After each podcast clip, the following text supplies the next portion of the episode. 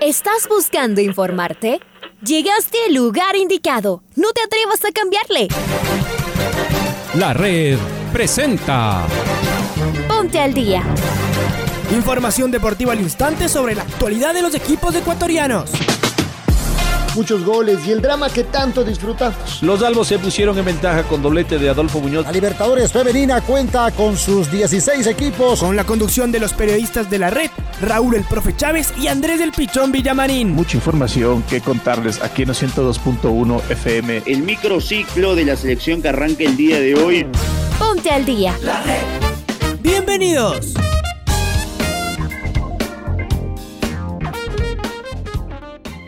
Amigos, amigas, hola, hola, ¿qué tal? ¿Cómo les va? ¿Cómo están? Tengan ustedes eh, muy, pero muy buenos días. Un gusto poderlos saludar. ¿Qué tal? ¿Cómo están? Eh, les mandamos un abrazo grande acá desde la cabina de la red. Estamos en la primera edición del Noticiero al Día de la Red. Les saluda como todos los días Andrés Vitamarín Espinel. Estamos en compañía de Raúl Chávez eh, y de igual manera de la señorita Paola Yambay en Control Master, día 3, de 3 de abril, tercer día del tercer mes del año en este año 2021. Comenzamos esta programación deportiva, abrimos los micrófonos de la red y les invitamos a cada uno de ustedes a que nos acompañen a lo largo de todas las programaciones de, de la radio. Felices por la clasificación contundente tras el 3 a 0 de la Universidad Católica, el equipo de Sachi Escobar se ha metido en la segunda fase del eh, torneo más importante que tiene el continente y la próxima semana jugará frente al Gumarelo, frente a Libertad de Paraguay. Así que con esto vamos a arrancar después de los titulares y claramente del saludo de Raúl. Hola Raulito, bienvenido, ¿cómo te va? ¿Qué tal Andrés? ¿Qué tal amigos oyentes de los 102.1 FM de la red? Sean todos bienvenidas y bienvenidos al Noticiero del Día en su primera edición. Les mandamos un fuerte abrazo en este miércoles 3 de marzo y arrancamos con los titulares del día.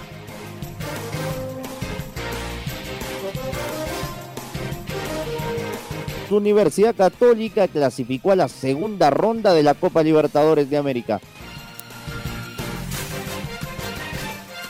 Santiago Escobar viaja esta tarde a Medellín para continuar con su tratamiento médico.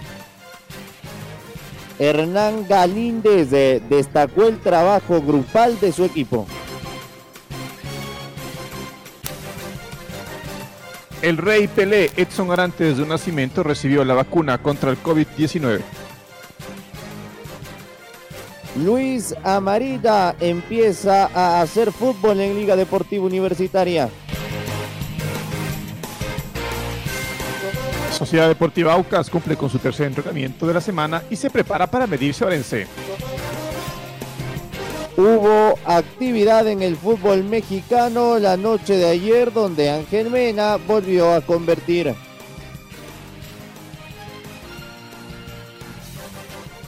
Tokio 2020 anunció el aumento de la participación femenina en su junta directiva y es propicio escuchar el editorial del día en la voz de Alfonso Lazo Ayala.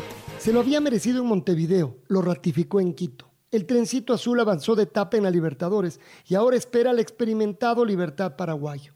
No fue sencillo el triunfo camarata sobre el Liverpool uruguayo. En la capital había llovido todo el día y no paró de hacerlo durante el partido. En gran parte del primer tiempo cayó con mucha fuerza. Incluso se llegaron a formar unos pequeños charcos de agua en el área que defendía el equipo charrúa. Pero lo buscó con decisión. Y así llegó el primer gol, de tanto rematar e intentar. Para entonces la cancha ya le había jugado una mala pasada a Kevin Minda, pero su compañero Hernán Galíndez se ocupó de dejar en la anécdota. Y luego, Lisandro Alzugaray, que hizo dos muy buenos partidos, realizó una pared perfecta con Walter Chalá, que terminó en el segundo festejo. Curiosamente, no fue el grito de la tranquilidad, ni mucho menos. A los uruguayos les bastaba un gol para igualar la serie, y así salieron al segundo tiempo. Otra vez el arquero del trencito y un equipo bien parado lograron aguantar la diferencia. Hasta Guillermo de los Santos, uruguayo pero de color celeste chato leí, le dio el tercero y definitivo, y a celebrar, y a soñar. Pero hay un hombre que se lo merece, no solo de ahora, pero aún más en sus actuales circunstancias. Ese es Santiago Escobar, su director técnico. Que esto le ayude a seguir con su lucha personal, que sueños hay de sobra por cumplir.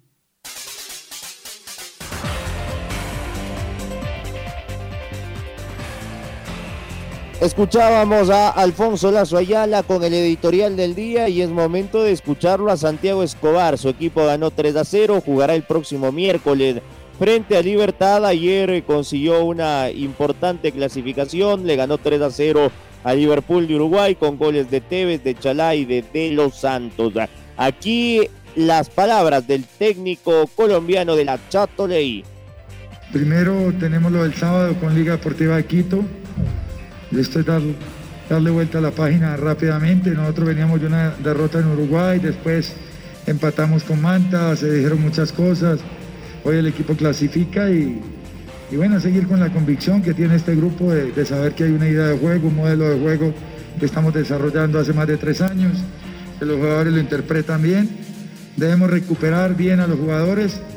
Hoy tenemos lesionado a Gustavo Cortés, una lesión de tobillo y no queríamos ubicar a José Carabalí como, como lateral izquierdo desde el inicio del partido, por eso lo pusimos de carrilero. El segundo tiempo ya de lateral. Entonces, yo creo que es recuperar a este grupo y, mirar con qué jugadores eh, vamos a jugar el partido contra, contra Liga. Lo voy a pensar bien eh, con nuestro cuerpo técnico porque hay jugadores que hoy salieron con, con fatigas musculares y como hacía 41 años no estábamos en una Libertadores, por eso nosotros les habíamos dado descanso a muchos jugadores que no jugaron contra Manta y que hoy demostramos que esa planificación fue efectiva, productiva y nos llevó a una clasificación. Entonces, finalizando la semana tomaremos la decisión cómo planificamos el partido con Liga y después meternos en Libertad de Paraguay, y que tenemos el primer juego eh, acá en, Quito la próxima semana. Yo estaré desde Colombia, mañana viajo a mi país a hacer mi recuperación, pero queda mi cuerpo técnico y desde allá vamos a planificar todo lo que viene.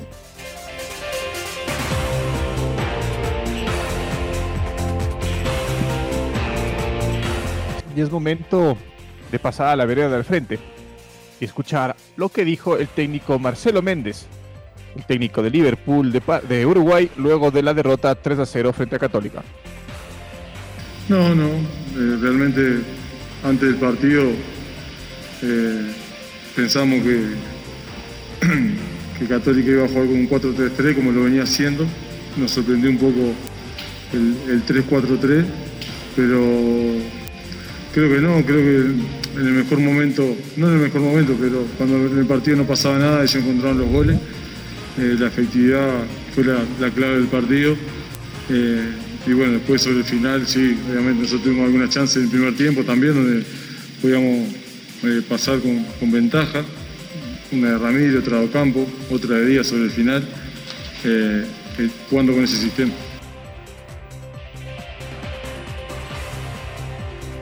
Vamos a cerrar la información de este partido que catapultó la clasificación de Católica a la siguiente fase de la Libertadores, escuchando a Hernán Galíndez, el arquero camarata.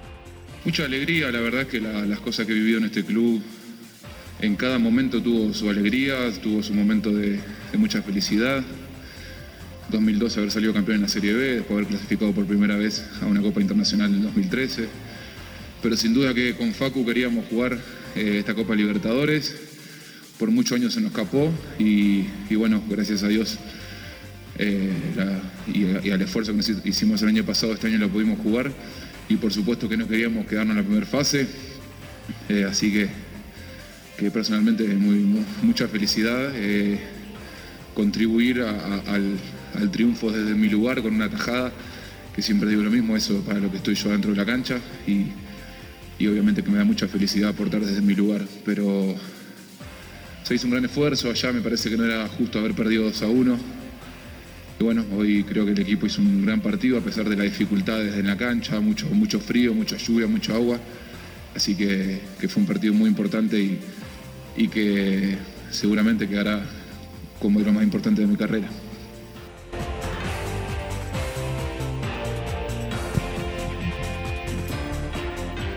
Es momento de hablar de Sociedad Deportiva Aucas, que cumple su tercer día de entrenamiento en la semana. El equipo tiene una agenda de trabajos físicos, recreativos y fútbol táctico en la cancha principal del Gonzalo Pozo Ripalda. Su próximo rival en la fecha 3 es Orense y jugará de visita. Estamos ya con nuestra compañera Maite Montalvo que nos amplía más detalles del equipo de Darío Tempesta. Hola Maite, buen día, ¿cómo estás? Muy buenos días Andrés y Raúl, un fuerte abrazo para ustedes y también para nuestros queridos oyentes de la red que ya están conectadísimos con el noticiero al día en esta mitad de semana. Yo les voy a contar algunas novedades sobre Aucas que ya desde el día lunes regresó a los entrenamientos en el Gonzalo Pozo Ripalda y se mantendrá entrenando también en doble jornada durante estos días. Hoy, por ejemplo, entrenará a las 9 horas con 30 minutos en su estadio para poder prepararse frente a su próximo rival. Tendrán que viajar para eh, medirse a Orense en Machala este sábado a las 15 horas con 30 minutos. Sobre las diferentes cosas que pasaban, por ejemplo, en el último partido frente al Club Sport Emelec, Darío Tempesta ha sido muy crítico y algunas de las frases que queremos destacar en esta mañana son las siguientes. Porque dijo, el equipo intentó, tuvimos muchas situaciones y no convertimos. La clave estuvo ahí que no marcamos algunas de las tantas que habíamos creado. También habló sobre Damián Frascarelli, quien salió expulsado en este último encuentro y tendrá que ver su variante para en esta ocasión afrontar los próximos dos partidos, ya que fue una expulsión de roja directa. El resto del equipo se encuentra en buenas condiciones, los que fueron titulares de seguro también repetirá este 11 en Machala y tendremos también más información. Así que Aucas está pensando en su próximo rival, tiene esta novedad de que su ah, eh, arquero titular no podrá estar en este partido importante y tampoco en esta tercera y cuarta fecha. Así que para Darío Tempesta el partido frente a Melec tendrá que mantener un análisis bastante fuerte para corregir los errores que se necesita para medir a su próximo rival. Aucas continúa entrenando, mentalizado justamente en lo que se viene y después afrontar lo que será eh, también este torneo de Copa Sudamericana americana que se viene en este mes. Nos vamos con información junto a ustedes, Andrés y Raúl. Reportado para ustedes, Maite Montalvo. Y nos vamos a la tienda de Liga Deportiva Universitaria, donde el equipo de Pablo Repeto ayer volvió a los entrenamientos tras eh, haber empatado el último fin de semana en Riobamba frente al Centro Deportivo Olmedo.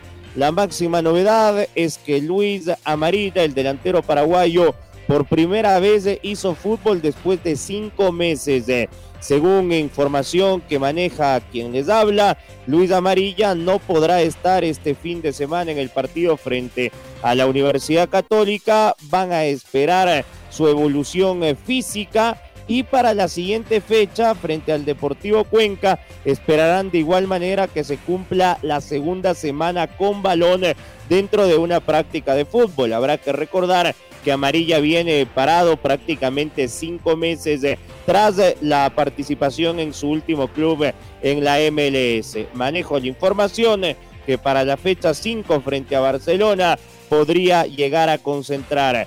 Caprov está listo, esa es otra de las novedades de, ser inscrito. El jugador argentino de Liga Deportiva Universitaria podría concentrar para este día sábado, cuando llega a partir de las 17 horas con 30 minutos, mida fuerzas ante el elenco de la Universidad Católica.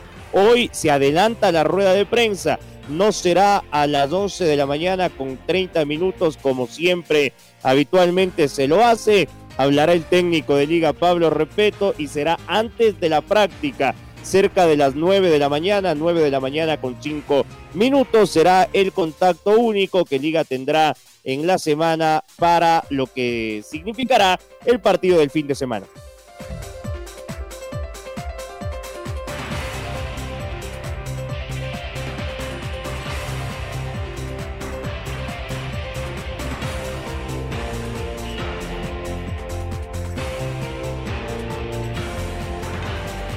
Tigres, cuadro donde milita el volante ecuatoriano Jordan Sierra, cayó de local por la mínima ante el Toluca conjunto de los tricolores Michael Estrada y Doao Plata por la novena jornada del torneo clausura en la Liga MX. El autor del único tanto del compromiso fue Alexis Canelos, quien anotó a los 55 de la segunda parte. En el cuadro de los Diablos Rojos, Michael Estrada y Joao Plata fueron convocados a este partido. El ex delantero del Macará sumó algunos minutos mientras que Joao Plata vio la victoria de su equipo desde la banca de suplentes. En Tigres, Jordan Sierra no fue considerado para este partido. Con esta victoria, Toluca suma 17 unidades y visita al Atlético San Luis en la próxima jornada del Campeonato Mexicano. Y por otra parte, Tigres se mantiene con 11 puntos y enfrentará a Puebla en la siguiente fecha.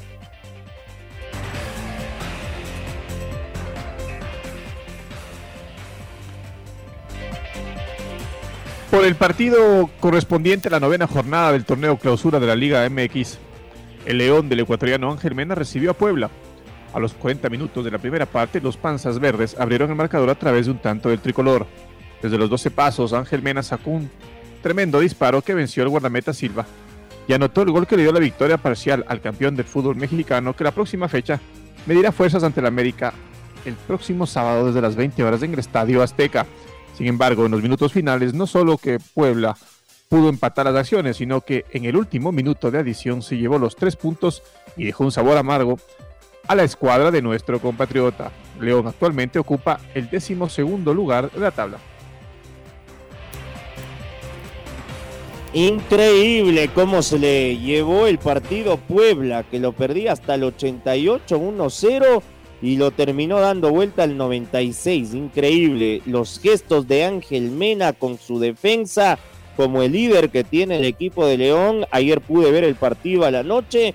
Fue de un enojo muy pero muy fuerte. Vámonos eh, hasta Sao Paulo, las 6 con 22.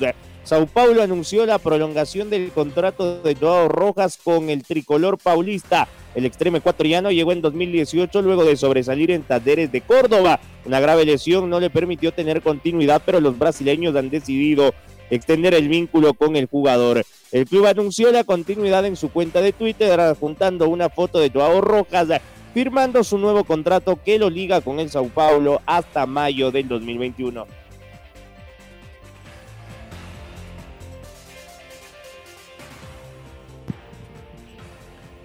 Como un día inolvidable lo calificó, lo calificó el Rey Pelé tras recibir la vacuna contra el COVID-19. El crack del fútbol de todos los tiempos de los 80 pidió a todos los ex seguidores en sus redes sociales que se cuiden de la pandemia, porque no ha terminado aún. Estamos con nuestro compañero Carlos Edwin Salas, que nos va a ampliar la información. Hola Chaca, buen día. ¿Cómo estás? Gracias compañeros, amigos, ¿qué tal? Un gusto. Muy buenos días. Pelé recibe la vacuna contra el COVID y celebra el momento como inolvidable.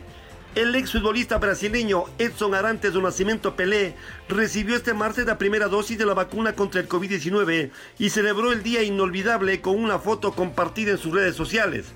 Hoy fue un día inolvidable. Recibí la vacuna, pero la pandemia todavía no acabó. Nosotros necesitamos mantener la disciplina para preservar vidas mientras muchas personas todavía no fueron inmunizadas, declaró Pelé en un mensaje a través de sus cuentas en Facebook e Instagram. El rey de 80 años recibió la primera dosis de la vacuna en el puerto paulista de Santos, donde ha pasado la mayor parte de la pandemia aislado con su familia, próximo de su madre, quien está cerca de cumplir 100 años y evitando participar en eventos públicos. Por favor, deben cuidarse, deben lavarse las manos, continuar en casa si fuese posible. Cuando salgan no se olviden de usar mascarilla y de mantener el distanciamiento social, pidió Pelé a todos sus seguidores. Continuamos compañeros con más en el noticiero al día. El Rey Pelé, si usted aún no ve el eh, documental en Netflix de Pelé, en realidad se lo recomendamos. Vámonos con Marco Fuentes que nos tiene información de Tokio 2020 porque la organización anunció el aumento de la participación femenina en su junta directiva. ¿Qué me dices, Marquito? ¿Cómo va todo en eh, la organización de las Olimpiadas que serán a mitad de este año? Buenos días. ¿Qué tal Andrés? Raúl, amigos, amigas, muy buenos días tengan todos ustedes a través eh, de la red. En efecto, el comité organizador de Tokio 2020 registró novedades eh, después de la reunión que realizaron el eh, día de ayer y en donde Seiko Hashimoto, la vigente presidenta del comité organizador local, anunció como principal cambio el aumento a un 42% del total de mujeres dentro de la junta directiva de Tokio 2020. Eh, hay que recordar que Hashimoto ya había anunciado esta decisión una vez que reemplazó en el cargo a Yoshiro Mori, Mori tuvo que dimitir después de sus eh, desafortunadas declaraciones vertidas del pasado 3 de febrero en torno al rol de la mujer en las sesiones precisamente de ese comité. De esta manera, el eh, número de mujeres en la Junta se incrementó a 19 en total. Esto representa el 42%. Esto además fue posible debido a la renuncia de varios integrantes en diferentes cargos y al incremento del número de participantes en el comité de 35 a 45 integrantes. La medida fue anunciada oficialmente por uno de los directores de Tokio 2020, Toshiro Muto, después de la reunión que sostuvo la junta directiva. Al respecto, Hashimoto señaló que en cuanto a la promoción de la igualdad de género, creemos que es necesario trabajar con rapidez y producir resultados sólidos para restaurar la confianza en el comité organizador. Estas fueron las palabras de la presidenta una vez que se confirmó el ingreso de nuevos eh, miembros, en este caso el aumento de la participación femenina en la junta directiva encargada de Tokio 2020. Esto es cuanto les podemos informar, nos reencontramos más adelante.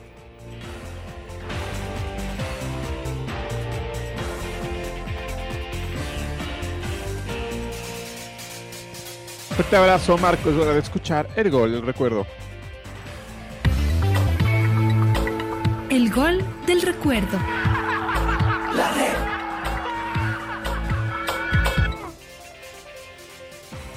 El 3 de marzo de 2011, Liga Deportiva Universitaria recibió Independiente de Avellaneda por la fase de grupos de la Copa Libertadores.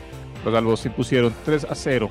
Recordemos el segundo tanto, obra de Miller Bolaños, con los relatos de Alfonso Lazo Ayala y los comentarios de Luis Paredes. La tiene Neisser, que la está jugando para Ulises de la Cruz. Este la toca con Enrique, Enrique que se abre por derecha, lo ve Ezequiel González, Ezequiel que acelera, la juega perfecto, para Miller que viene por el medio, Miller para Hernán, Hernán para Miller, golito,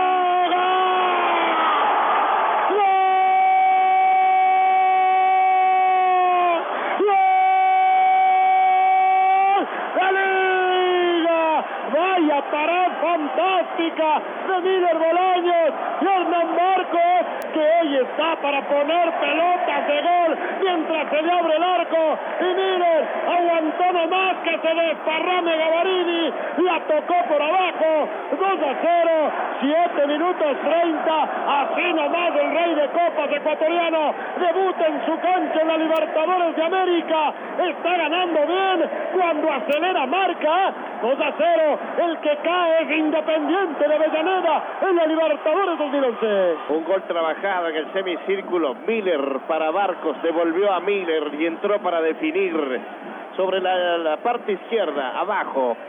No llegó el arquero de Independiente. Marcos y Miller acaban de graduarse. Pues, ¿Cómo se construye una pared? Entrando por el centro del área para definir este 2 a 0. Momento muy oportuno. Llega este segundo gol de Liga, esta vez en el arco norte de Ponciano. Muy bien, Gavarini era arquero de Independiente de Avellaneda, recuerdo ese partido en el año 2011, tres goles de, eh, a favor de Liga sobre el rojo de Avellaneda. Nos despedimos hasta dentro de un instante, ya llegamos en la primera luz de la red eh, junto a Pablo King eh, y Raúl Chávez, quien se despide en estos momentos. Chao, Rul, hasta dentro de un momento. Un fuerte abrazo, Andrés. Gracias por estar con nosotros, amigos. Ahora ya estás al día junto a nosotros. La red presentó Ponte al día. Informativo completo sobre la actualidad del fútbol que más nos gusta, en donde estés y a la hora que tú quieras. Quédate conectado con nosotros en las redes de la red. Síguenos como arroba la red Ecuador y no te pierdas los detalles del deporte minuto a minuto. Escúchanos en vivo en TuneIn y en los 102.1 FM en Quito. ¡Te esperamos!